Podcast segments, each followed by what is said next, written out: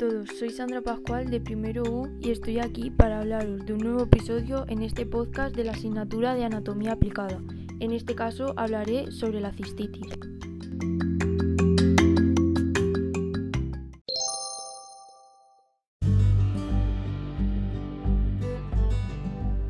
Como ya he dicho antes, en este episodio voy a hablar sobre la cistitis. Sé que muchos de vosotros sabréis lo que es, pero ¿queréis saber realmente cómo se produce? Y si es así, ¿sabéis si hay uno o más tipos de cistitis? Quedaros que yo os lo cuento.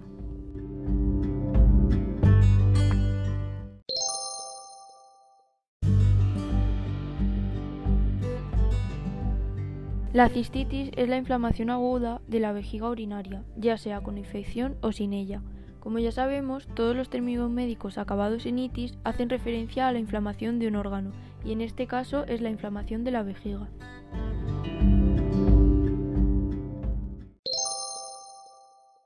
¿Cómo se diagnostica la cistitis? Para considerar que existe una cistitis, el crecimiento de bacterias en el cultivo de orina debe de aumentar.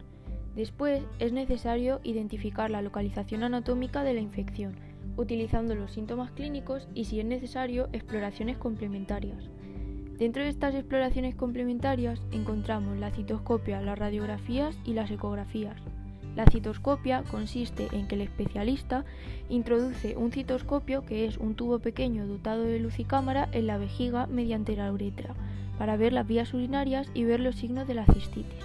El citoscopio también permite extraer muestras de tejido y pequeñas biopsias.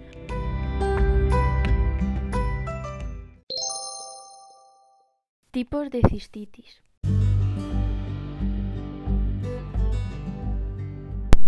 Podemos diferenciar cinco diferentes tipos de cistitis atendiendo a sus causas. La primera de todas y la más frecuente es la infección por bacterias gram negativas, que son unas bacterias que por tinción de gram no se tiñen de azul oscuro o violeta, sino de un color rosado tenue y se caracterizan, entre otras muchas cosas, por causar enfermedades. Para que un germen produzca cistitis, primero debe colonizar la orina de la vejiga y posteriormente producir una respuesta inflamatoria en esta. A esta forma de cistitis se le denomina cistitis bacteriana aguda y afecta a personas de todas las edades, sobre todo mujeres fértiles y ancianos de ambos sexos.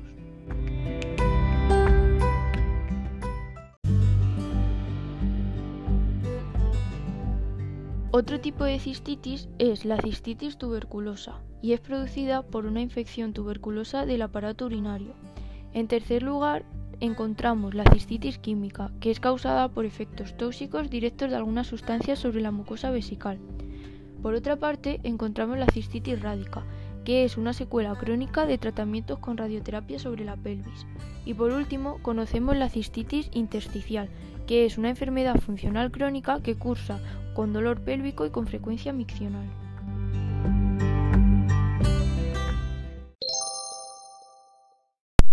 Síntomas más frecuentes de la cistitis.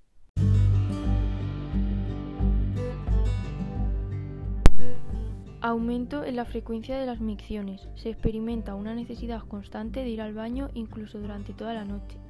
Dolor intenso en la región suprapúbica o sobre la vejiga. Ardor y dificultad con dolor al orinar e incluso después. Fiebre por encima de los 37 grados. También puede presentar orina turbia que puede traer sangre. En personas mayores, los síntomas pueden complicarse con debilidad, confusión, fiebre o caídas. Y en los niños menores de 5 años es frecuente que los síntomas adopten formas más imprecisas, como la debilidad general, irritabilidad, falta de apetito o vómitos.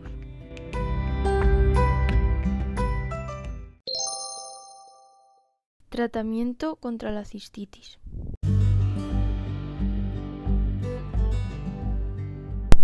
El tratamiento para las infecciones de orina o cistitis es complejo y puede no dar resultados inmediatos. Por eso puede incluir desde la prescripción de distintos tipos de fármacos a la planificación de cambios en la dieta. Otras medidas complementarias son la terapia física para trabajar el fortalecimiento de la vejiga y la actividad física moderada. En el caso de que se trate de una infección vesical simple, suele recomendarse tomar antibióticos administrados por vía oral para evitar que la infección se expanda a la zona renal. El tratamiento suele prolongarse durante 3 días en el caso de las mujeres y entre 7 y 14 para los hombres.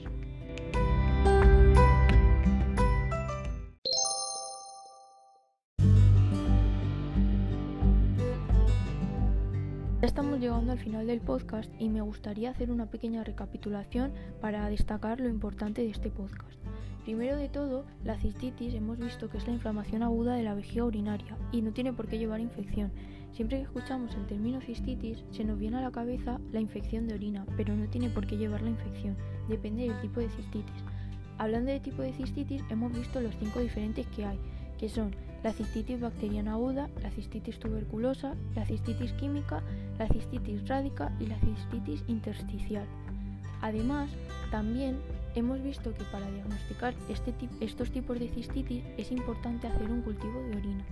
Tras este cultivo de orina, los médicos localizarán anatómicamente la infección y más tarde se realizarán unas exploraciones complementarias como la citoscopia, las radiografías o las ecografías. Además, es muy importante estar atentos a los síntomas más comunes, como el ardor y la dificultad del dolor al orinar, el dolor intenso sobre la vejiga y el aumento de la frecuencia de las micciones. Cuando aparezcan estos síntomas, es importante visitar al médico para que nos manden un cultivo de orina. También nos mandarán el tratamiento que hemos visto, que pueden ser fármacos o planificación del cambio de la dieta, dependiendo del tipo de cistitis y de la intensidad con la que la hayamos cogido.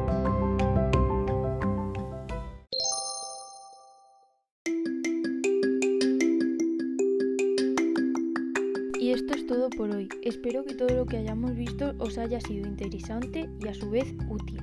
Nos vemos en el próximo capítulo. Hasta la próxima.